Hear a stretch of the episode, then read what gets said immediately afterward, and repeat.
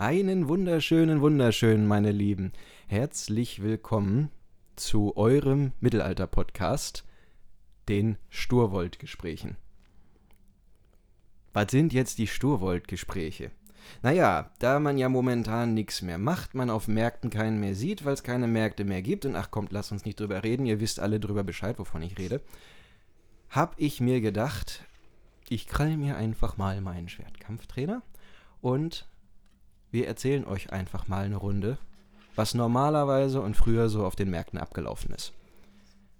Wie ist das Ganze jetzt für mich losgegangen? Naja, ich bin jetzt schon seit ein paar Jahren auf Märkten unterwegs. Ähm, und wie sich das so gehört für jemanden, der noch gar nicht weiß, was er eigentlich so darstellen möchte, hat man zumindest erstmal ein Schwert an der Seite hängen. Und wenn, dann auch nicht so ein komisches Holzschwert, das habe ich mir als Kind selber geschnitzt, aber äh, nee, wenn, dann habe ich mir schon ein schaukampftaugliches zugelegt. Ich hatte aber keine Ahnung, wie ich das jetzt verwende. Naja, auf meinem Lieblingsmarkt in Bad Bodenteich habe ich dann vor jetzt inzwischen etwas mehr als einem Jahr, oder? Es sind schon anderthalb Jahre, habe ich ähm, einen Herrn kennengelernt. Vor drei Jahren? Ei. Denk mal drüber nach, dass wir schon anderthalb Jahre gar nichts mehr machen. Stimmt. Da sieht man, wie die Zeit. Ach du Scheiße. Da sieht man, wie die Zeit vergeht. Naja, auf jeden Fall habe ich dort einen Herrn auf dem Markt äh, gesehen, äh, einen Ritter, der in voller Montur erklärte, wie man denn jetzt mit Schwert und Waffe und Schild vernünftig umgeht. Und dann stand ich da, hab dazugehört und äh, wenn einmal meint er zu mir, ja, hier, du, du, komm, komm mal ran, du hast da schon so einen schönen anderthalb Händer hängen, zeig mal, was du kannst. Und ich so, äh, äh, äh, ihr habt doch keine Ahnung, wie ich das mache. Sagt er, den hab ich gern, weil den kann ich am besten dann nochmal was erklären, als die anderen, die immer meinen, mir erklären zu wollen, was ich schon seit Jahren und Jahrzehnten mache. So, äh, dann ging es zwei, dreimal hin und her, dann erinnere ich mich noch, dann habe ich eine nette Rolle gedreht und dann lag ich auf dem Boden und danach habe ich gesagt, das will ich lernen, das will ich wissen, wie geht das, wo kann man das machen. Und das kann man machen bei Ritter Kai Stiegler. Kai, moin. Einen wunderschönen guten Tag. So, ich habe mir gedacht, wir quatschen einfach mal ein bisschen über dein täglich Tun auf dem Markt, auch wenn man es momentan nicht machen kann, um einfach ein bisschen mehr Feeling da wieder reinzukriegen. Das ist schön. Theoretisch würden ja in etwa vier Wochen die Veranstaltungen in Bad Bodenteich wieder beginnen. Aber ich vermute mal, Bad Bodenteich ist inzwischen fest abgesagt. Ähm, die ersten Veranstaltungen, die stattfinden, werden, wenn überhaupt, im Juni oder Juli stattfinden. Und so lange kann man die Zeit irgendwie überbrücken. Ja. Ja, äh, Aufnahme heute, muss man ja heutzutage immer dazu sagen, ist Ende März 21, für die, die es irgendwann später mal hören. Aber äh, ja, Kai, was, wer bist du, was machst du und wie kam es überhaupt dazu? Ich weiß, es ist eine Riesengeschichte, aber fang mal vorne an. Was stellst du da? Oder wen? Angefangen für mich hat alles 2007, als ich mit einer damaligen Freundin die Veranstaltung in Bad Bodenteich gesehen habe. Ich habe sie mit ihr besucht und sie hat mich vom Prinzip her an diese ganze Szene herangeführt von der ich nicht wusste, dass es sie gibt. Und ich habe mir damals in Bad Bodenteich mein erstes Schwert gekauft, was hier immer noch an der Wand hängt. Und habe dann auch direkt Kontakte geknüpft, um erstens das Fechten zu erlernen. Bei Kloppfechters Erben in Bremen, eine ganz große Schule, kann ich nur empfehlen. Und ich habe angefangen, mich darüber zu informieren, wenn ich da einsteigen möchte, angefangen als Hobby, wie mache ich das? Wie setze ich das um? Was möchte ich darstellen? Was kann ich darstellen? Äh, was bin ich in der tiefsten Seele meiner Überzeugung? Oder andersrum, was bin ich in der tiefsten Überzeugung meiner Seele? Ich habe damals für mich lange hin und her überlegt, Wikinger war nicht meins, nie. Irgendwo Bauer ich bin im Zivilleben Bauarbeiter. Ähm, schwer zu erklären. Für mich war es der Ritter vom Deutschen Orden. auch in einer nicht zu geringen Stellung. Ich habe schon den weißen Mantel mit schwarzem Kreuz getragen. Habe auch relativ schnell maßgeschneiderte Sachen bekommen, weil ich nicht wusste, wo man sie von der Stange kaufen kann. Deswegen habe ich mir direkt Sachen machen lassen, was auf jeden Fall keine schlechte Entscheidung war. Die Darstellung, die man sich dann erwählt, kann man dahingehend erweitern, dass man sich an Waffen heranwagt, dass man sich an Rüstzeug heranwagt, dass man das richtige Zelt dafür kauft. Aber das ist das Erste, was man für sich selbst feststellen muss.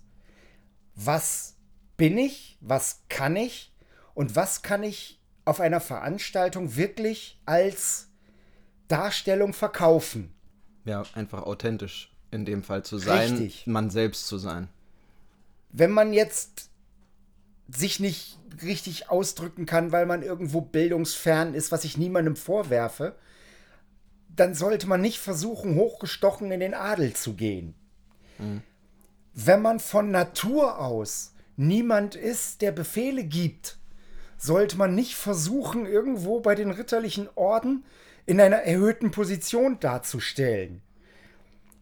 Es gibt immer diese und jene Menschen. Und wenn man versucht, etwas darzustellen, was man nicht darstellen kann, dann wirkt es albern und aufgesetzt und schlichtweg schlecht. Und das wollte ich eigentlich von vornherein vermeiden. Deswegen habe ich lange darüber nachgedacht, was und wie und wer. Und dann habe ich mir eine Rolle ausgesucht, die ich dann gespielt habe. Ich habe mir damals einen Kunstnamen gegeben. Das war Rolf von Wohlde vom Deutschen Orden, Komtur des Deutschen Ordens. Das war eine schöne Rolle, das hat mir viel Freude gemacht. Ich habe mit dem weißen Mantel, mit dem schwarzen Kreuz viel Freude gehabt, habe nette Menschen kennengelernt, habe sehr schnell Anschluss an ein spannendes, gemischtes Lager gefunden. Das war damals Expalisto. Leider gibt es dieses Lager nicht mehr. Das ist irgendwann leider zerbrochen. Aber dann mit Expalisto regelmäßig schöne, spannende Märkte frequentiert, tolle Leute kennengelernt und auf Deutsch gesagt weiterentwickelt. Das Hobby und auch mich als Menschen. Mhm. Und dann bist du irgendwann zu deinem eigentlichen Namen zurückgekommen und wurdest Ritter Kai Stiegler vom Lager Sturfold.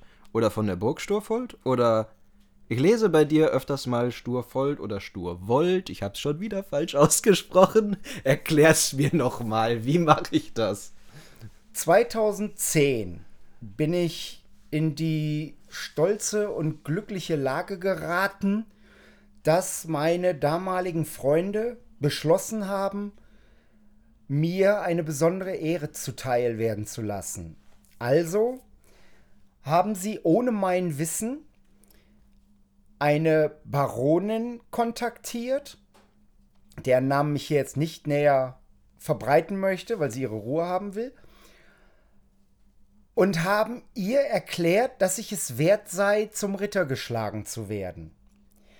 Diese Baronin hat mich, hat sich mir dann vorgestellt mit Hallo, ich bin Susanne. Danke. Sie hat mir dann einige Wochen lang sehr intensiv auf den Zahn gefühlt. Sie hat Gespräche mit mir geführt, hat festgestellt, wer ich bin, wie ich bin, was ich bin, wie ich mit Menschen umgehe, wie ich mit alten Menschen umgehe, mit Behinderten, mit Kindern, das ganze Programm. Sie hat mir wirklich sehr intensiv auf den Zahn gefühlt und geprüft für sich selbst, ob ich es wert sei. Denn das ist im Endeffekt das, was einen Ritter wirklich ausmacht. Es ist nicht das Schwert oder das Kettenhemd. Wenn ich Kinder frage, was einen Ritter ausmacht, dann sind es immer diese äußeren Attribute. Ich versuche denen aber mehr zu vermitteln, Herz und Verstand. Das ist es, was einen Ritter ausmacht. Sie hat dann zusätzlich gesehen, dass ich auch den Umgang mit den mittelalterlichen Waffen für die damaligen Verhältnisse gut beherrscht habe, dass ich sicher gekämpft habe, dass ich niemandem wehgetan habe, wenn ich es nicht wollte. Mhm. Drücken wir das mal so höflich aus wie möglich. Und nach, ich weiß nicht, drei Monaten Prüfung, nenne ich es jetzt mal, hat sie sich mir mit vollem Namen vorgestellt und hat mir erklärt, warum sie da ist und was sie vorhat. Und hat mir dann mitgeteilt, dass sie mich auf der Veranstaltung in Dornum ganz offiziell zum Ritter schlagen möchte. Was in ihrer Familie seit vier Generationen nicht passiert ist. Okay, das musst du mir jetzt nochmal mehr erklären. Das habe ich mich im Vorhinein schon gefragt. Ist es, in, inwieweit wird man heutzutage noch offiziell zum Ritter geschlagen? Wenn ich dich jetzt richtig verstanden habe, ist sie eine Baronin von entsprechender Adelslinie bis zurück tief in die Vergangenheit und hat damit, hat sie dann das Recht, auch heute noch zum Ritter zu schlagen? Oder was, was hängt da jetzt mit zusammen? Wir haben seit 1918 offiziell keine Stände mehr. Das bedeutet, wir haben offiziell auch keine Adelstitel mehr. Mhm. Ich möchte, dass das bitte irgendjemand Prinz Ernst August erklärt, ohne auf die Fresse zu kriegen.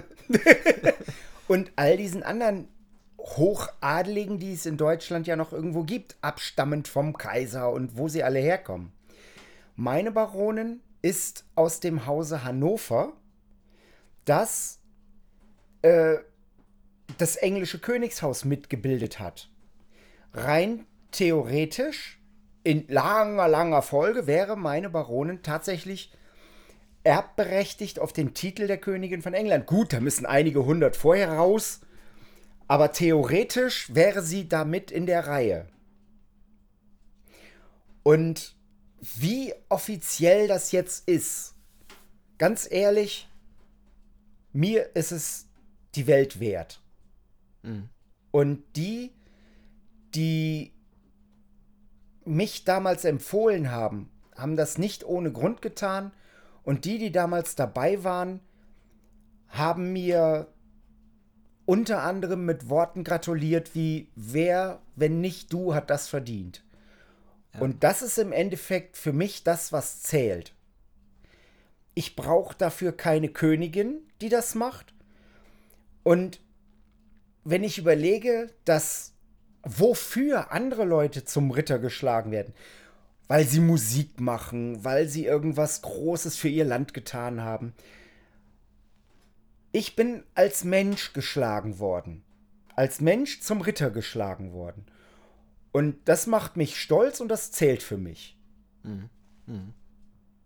Ja, ich habe die Frage auch in, insoweit gestellt, weil man sich ja ich sag mal, wenn man jetzt mit der kindlichen Naivität rangeht, dann kniet man sich hin, kriegt links und rechts das Schwert auf die Schulter und dann ist man jetzt Ritter. Und dann kann man das auch, wie es als wie Kinder manchmal Ritter spielen oder anderes machen. Es hängt immer, die, ist ja immer so ein bisschen auch die Frage, was hängt mit dran. Und wie du es eben schon richtig sagtest, die einen Leute sagen dann von wegen, ja, du musst ja hier Adelsfamilie sowieso, du musst den und den Titel haben, dann bist du das ja automatisch. Nee, bist du aus meiner Sicht nämlich eben auch nicht, sondern es gehören genau diese ja, diese ritterlichen Tugenden dazu, wie man es im Grunde nennt, worauf sich die, dich ja auch die äh, Susanne dann ähm, hingeprüft hat. Die Oder? menschlichen Werte sind das eine. Was an der Stelle wichtig ist, ist die Tatsache, dass man die, der Titel Ritter ist, ein, ist der niedrigste Adelstitel. Das ist einfach so. Aber den muss man sich verdienen. Das ist kein und war nie ein erblicher Titel, mhm. weder erblich noch vererblich. Man kann einen Baron, einen Herzog, einen, einen Lord, was auch immer, das kann man alles erben und vererben. Ritter muss man sich verdienen. Okay. Es gab Fürsten und Herzoge, die nie zum Ritter geschlagen wurden, weil andere Leute es einfach nicht für wert erachtet haben. Mhm. Mhm. Diese Menschen waren stinksauer deswegen. Aber sie haben sich ganz offensichtlich nicht qualifiziert. Und Ritter ist der einzige Titel, den man sich tatsächlich verdienen muss. Mhm. Vielleicht nochmal zurück zu dem Namen jetzt. Es heißt Sturwold, wenn ich es. Richtig. Richtig. Und der Name ist der Name der, der Burg, nach der du zum Ritter geschlagen wurdest? Oder wo, wie kommt es jetzt zu diesem Namen? Der Name Sturwold, das ist ein Turm, der zu einer Festung in Litauen gehört. Das ist eine Festung des Deutschen Ordens. Die hat zwei Türme. Der eine hieß, ich glaube, Langer Hans und der andere heißt Sturwold. Ich habe damals nach einem Namen für unser neues Heerlager gesucht. Nachdem Expalisto aufgelöst wurde, habe ich mich vom Prinzip her selbstständig gemacht und wollte einen schönen, klangvollen Namen für das Lager. Und dann habe ich eine ganze Weile gesucht und ich wollte nicht zwingend Latein machen alle. Und dann habe ich gedacht, ich möchte schon gerne irgendwie was Deutsches. Da muss aber auch nicht jeder sofort verstehen. Und dann ist mir dieser Turm vor die Füße gefallen vom Prinzip her. Und ich habe gedacht, hey, der Name, die Bedeutung, das hat was, das steht für mich, das kann ich als, als Lagernamen und notfalls mal als Künstlernamen gut verwenden. Sturwold ist ein altes deutsches Wort, das aus das direkt übersetzt so viel heißt wie stur Wille. Unbeugsamer Wille. Wenn man, wenn man es äh, schnell spricht, Sturwold, dann ist es ja auch jemand, der stur etwas will. Mhm. Und das passt gut zu mir. Das habe ich für das Lager rausgesucht, dass mir das dann relativ schnell auch als Künstlername nachhing. Ähm, damit kann ich leben. Ich habe zwar einen richtigen Namen und seit ich geschlagen wurde, verwende ich den auch als solchen. Der da lautet? Ritter Kai Stiegler. Mhm. Und. Achso, weil du jetzt Künstlernamen. Ich dachte, du meintest damit Ritter Kai Stiegler, weil ich dich ja nur unter dem Namen kennengelernt habe. Welchen, welchen Spitznamen richtig. meintest du gerade noch? Äh, es wird, mein Veranstalter zum Beispiel nennt mich viel Ritter Sturwold hm. oder Ritter Kai von Sturwold, dass er solche Sachen sagt. Damit kann ich relativ gut umgehen. Auf den Veranstaltungen ist das völlig in Ordnung. Auf meiner Visitenkarte steht Ritter Kai Stiegler. Ja. Und ich kriege auch den größten Teil meiner Post auf diesen Namen. Ja, ja. Okay, und zu deinem Lager gehört?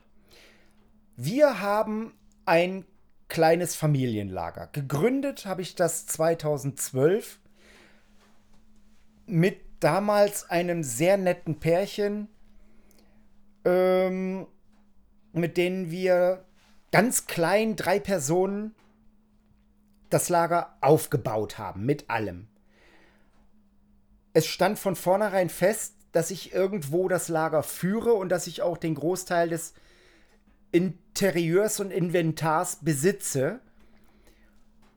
Aber wir haben schon gut zusammengearbeitet, haben gut geteilt, haben viel zusammen gemacht. Es war wirklich ausgesprochen lustig, weil er auch Kai hieß. Und jedes Mal, wenn seine holde Dame uns zum Essen gerufen hat, sie fing an mit Kai, komm zum Essen. Und dann kam auch von beiden, ja, natürlich, Schatz. Liebling, Essen, jawohl. Alle beide. Wir hatten einen Heidenspaß. Es war eine tolle Zeit, die wir zusammen hatten. Leider hat es sich dann ein wenig verlebt und irgendwann habe ich äh, das Lager eine Zeit lang alleine geführt, bis ich dann an meine Frau geraten bin. Auf einer kleinen Veranstaltung 2013. Da, haben wir sie, da habe ich sie kennengelernt.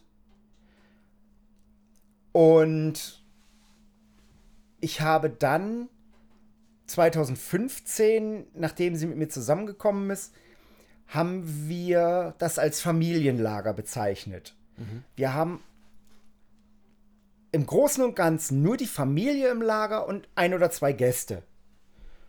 Es ist immer irgendjemand, der da mitläuft, aber wir versuchen das schon nicht ausufern zu lassen. Und ja, komm du auch her, komm du auch her. Deswegen ist Ballist, Ex-Ballisto gestorben. Mhm. Dieser diese große Fluktuation und noch ein Pärchen und dieses Pärchen und zwei Kinder und ein großer Hund und ah, irgendwann brach da, brachen da alle Dämme und es gab nur noch Streit und mir gehört dieses und wenn ich nicht komme, dann äh, lasse ich das auch zu Hause und dann kannst du das nicht aufbauen. Ja. Und das funktioniert einfach nicht. Und deswegen haben wir das von vornherein als Familienlager mit, mit wechselnden kleinen, sehr kleinen Gastzahlen genommen. Und ich möchte behaupten, das haben wir bis jetzt auch gut so leben können und sind auch sehr glücklich mitgefahren. Ähm, jetzt kenne ich ja von den Märkten sowohl die Leute, die nur lagern, so wie du es gerade beschrieben hast, die ihre kleinen Familienlager dabei haben. Äh, es gibt die, äh, kurz gesagt, sag ich mal, es gibt die Fressstände, es gibt die Stände, die was darstellen, es gibt das Handwerk. Ähm, jetzt könntest du ja für dich sagen, machst du ja nicht, aber für dich sagen, du lagerst halt da, bist dort für dich und äh, genießt den Markt und fertig. Jetzt bist du ja für dich aber auch dahinter gekommen zu sagen, nee, ich möchte durchaus auch was darstellen. Äh, kurz gesagt, ich sag das jetzt mal so, ich glaube, du, du kennst den Satz, dass es heißt, von wegen man weiß, ob Kai auf dem Markt ist oder nicht, man hört ihn schon. Weil wenn er erklärt, äh, du, du, hast ja durchaus das Organ, dass man weiß, wo ist ein Kai? Ah, ach, da. Okay. Und ähm, jetzt gibt es ja die einen Leute, die sich zurückziehen und wirklich sagen, ich mach dann meins, ich bin für mich und gut. Und du stellst jetzt schon auch nicht nur den Ritter dar, indem du äh, über den Markt gehst und gut aussiehst, sondern du möchtest ja auch schon was vermitteln. Oder, also was, was sind so, wenn du auf den Markt gehst? Das, die, die Frage war jetzt doof. Was, was sind so deine Ziele, hätte ich gerade fragen wollen. Aber was ist so. Ich weiß, worauf du was, hinaus willst. Ne? Es gibt, wie du selbst sagst, verschiedene äh, Grundideen, mit denen man die Veranstaltung fährt. Es gibt die Handwerker, es gibt die Händler, es gibt die ich nenne es ohne irgendjemanden beleidigen zu wollen, die schlichten Lageristen. Scherzhaft kann man sie Gewandungssäufer oder Ambientegriller nennen. Das sind die, die hübsch aussehen und Spaß machen und zum Ambiente unbedingt dazugehören. Ja. Ganz bestimmt. Wenn sie dann noch so ein bisschen an den Umzügen teilnehmen und an den Herlagerschlachten, toll, großes Kino. Da sind ganz tolle Darsteller bei, da sind super nette Menschen bei. Und dann gibt es die, die versuchen wirklich auch dem Gast etwas zu bieten. Und da möchte ich mich zu zählen. Oh, eine ganz wichtige Klasse habe ich vergessen. Die Künstler. Ja. Musiker, Gaukler, Feuerspucker, Jongleure, äh, dieses, dieses ganze fahrende Volk, was die, dazugehört. Die, die Herolde, die an sich erstmal äh, den, den roten Ja. Faden geben, wo man durchkommt. Absolut. Die Künstler sind, gehören zum ganz großen Kino auf jeder Veranstaltung. Und bist, bist du denn dann auch ein Künstler oder wo ziehst du da den Strich zwischen? Weil du stellst ja auch im Prinzip etwas dar. Das ist eine Diskussion, die ich jetzt schon sehr lange mit verschiedenen Stellen geführt habe und ich möchte einfach behaupten, ich bin die Schnittstelle zwischen Lager und Markt. Ich bin die Schnittstelle zwischen Herlager und Künstler. Ich verkaufe nichts. Ich bin sicherlich kein Jongleur oder sowas, weil das kann ich gar nicht. Dann bringe ich mich selbst um. Das mache ich nicht. nicht gerne. Aber ich versuche schon dem Gast etwas zu bieten. Ich demonstriere, nein, seit 2015 muss ich wir sagen, wir demonstrieren dem gewogenen Gast den Umgang mit mittelalterlichen Waffen durch die Jahrhunderte. Ich zeige das Rüstzeug und die Waffen meiner Zeit und der etwas folgenden Zeit. Ich habe in meinem Lager ja, wenig stilecht. Ich habe Waffen für über 800 Jahre im Lager. Ich selbst habe mir eine Geschichte, die mich auf das Lager, für das Lager qualifiziert, äh, zurechtgelegt, zusammen mit meiner lieben Frau, die besagt, 1225 unter Kaiser Friedrich II. bin ich als Botschafter unterwegs. Diese Geschichte kann ich dir gerne mal zeigen. Die haben wir Okay. irgendwo auf Papier. Irgendwo. Da, also. Ja. Weil, äh, das wird nicht die einzige Folge bleiben, hoffe ich. Bestimmt. Und äh, das nehme ich mal mit auf die Liste. Also, das ist ein Thema, wo wir gerne mal drüber sprechen können, weil das ist vermutlich eine Geschichte für sich. Ja. Wir stellen, wir, wir demonstrieren den Umgang mit den Waffen und dem Rüstzeug. Ich bin aber nicht derjenige, der auf eine Kinderfrage, wie schwer ist das, sagt anderthalb Kilo. Ich versuche immer, Ja. den Menschen etwas dahingehend nahezubringen, dass ich sie näher bringe. Ich drück den Menschen das in die Hand, egal ob die 3 oder 93 sind, und lasse sie das erfahren und mhm. erfühlen. Ich habe damals bei der Bundeswehr einen Satz gehört, der mich bis heute geprägt hat. Menschen haben einen Grabbeltrieb und der muss befriedigt werden. Man kann keinen Unterricht beginnen, ohne dass man das Unterrichtsmaterial angefasst hat. Ja, ja. Ich, das, das, wenn ich da unterbrechen darf, das, ich habe letztens einen ganz tollen Satz gehört, wo es hieß von wegen, was ist denn Erfahrung? Eine Erfahrung musst du erfahren. Du kannst keine Erfahrungen sammeln, indem du es dir noch so oft von anderen Leuten erklären lässt oder ähm, dir nur Bilder anschaust oder im Internet durch die Gegend googelst. Du musst es anfassen und machen, wenn es um praktische Dinge geht. Gut, wenn es um Wissen geht, liest du Bücher. Wenn du wissen willst, wie Schwertkampf funktioniert, ähm, dann musst du auch mal ein Schwert in der Hand gehabt haben. Richtig. Und dann kann man erstmal selber wissen und die Erfahrung für sich selber machen, wie ist, okay, das ist wahrscheinlich so und so schwer. Und wenn ich das so und so bewege, dann, oh, oh, oh dann macht das Dinge. Und dann ist es natürlich praktisch, jemanden zu haben oder äh, es sich erklären zu lassen, wie geht's eigentlich, weil ich dann natürlich viel schneller mehr Erfahrungen mache, als wenn ich mir es alles selber beibringen kann. Die erste, beibringen würde. Die erste große Erfahrung, die viele Menschen machen, und ich rede jetzt einfach mal von Menschen, weil ich, weil ich Kinder und äh, Ältere nicht wirklich unterscheide. Es gibt den schönen alten Satz, Jungs werden nicht erwachsener, wird nur das Spielzeug teurer. das ist universell immer richtig, aber auch Frauen sind neugierig und wollen Wissen dazu gewinnen. Und wenn man das Schwert über den Zaun reicht und sagt, hier, probier mal, dann sagen die meisten, oh, das ist ja leicht. Das habe ich mir viel schwerer vorgestellt wenn ich dann auf meine höfliche, direkte Art darum bitte, mal reinzukommen und das auszuprobieren und da das erste Mal vorsichtig gegen das Schwert geschlagen habe, dann stellen sie fest, oh, das macht Arbeit.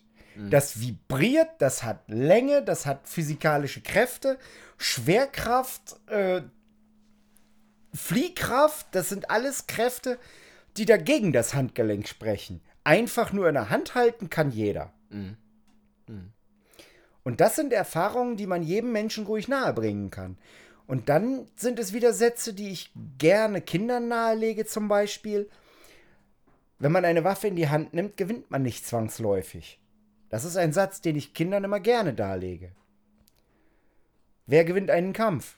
Niemand. Mhm. Was heißt kämpfen?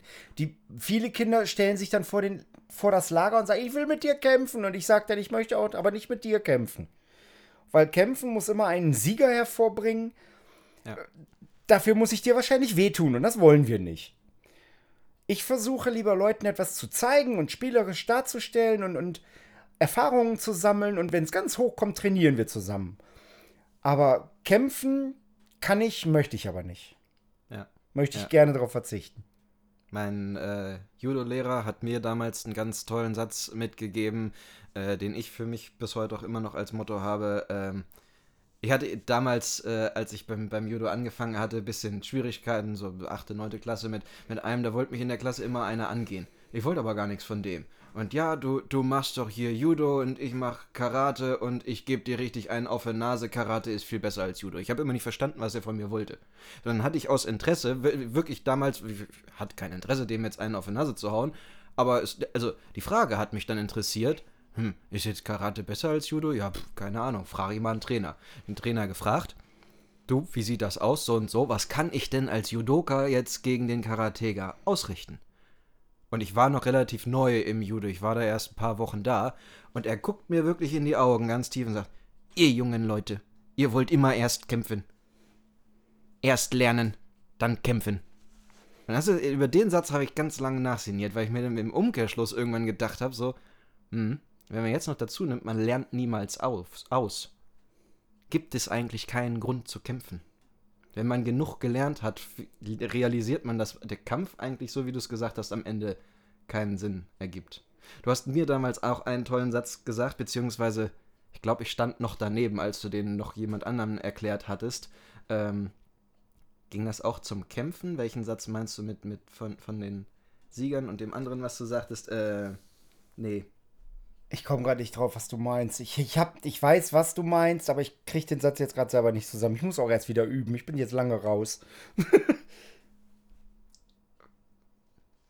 Von, von wegen dem. Äh Ach Mensch. Ah, ich weiß es. Ähm, man sollte kämpfen können, wenn man mal kämpfen muss. Jeder, jeder sollte kämpfen können, wenn man mal kämpfen muss. Aber kämpfen wollen ist einfach nur bescheuert. Ganz genau. Den, den Satz, den meinte ich. Und das war so der. Kämpfen wollen ist einfach nur bescheuert. Das ist sowas von schlau. Ich habe daneben gestanden und hatte echt mir gedacht, so, ja, ja, da muss ich mehr von wissen. So, und an dieser Stelle haben wir nämlich relativ genau eine halbe Stunde. Da würde ich sagen, wir machen jetzt hier mal einen Strich. Ähm, vielen Dank an dieser Stelle euch fürs Zuhören und äh, ja, es wird nicht das letzte Mal gewesen sein, dass wir uns treffen und uns über die Themen unterhalten. Du hast eben schon den Part mit dem anderthalbhändigen Schwert angerissen, worauf man so achten muss. Da wollen wir beim nächsten Mal ein bisschen mehr einsteigen. Kai, vielen Dank. Gerne Fragen stellen. Wir können da gerne drauf eingehen. Ja. Okay. Dann bis zum nächsten Mal. Vielen Dank für die äh, netten Fragen und dass du dir die Mühe gemacht hast. Und wann immer du Lust hast, du weißt, wo Burg Sturwold ist. Dann bis zum nächsten Mal.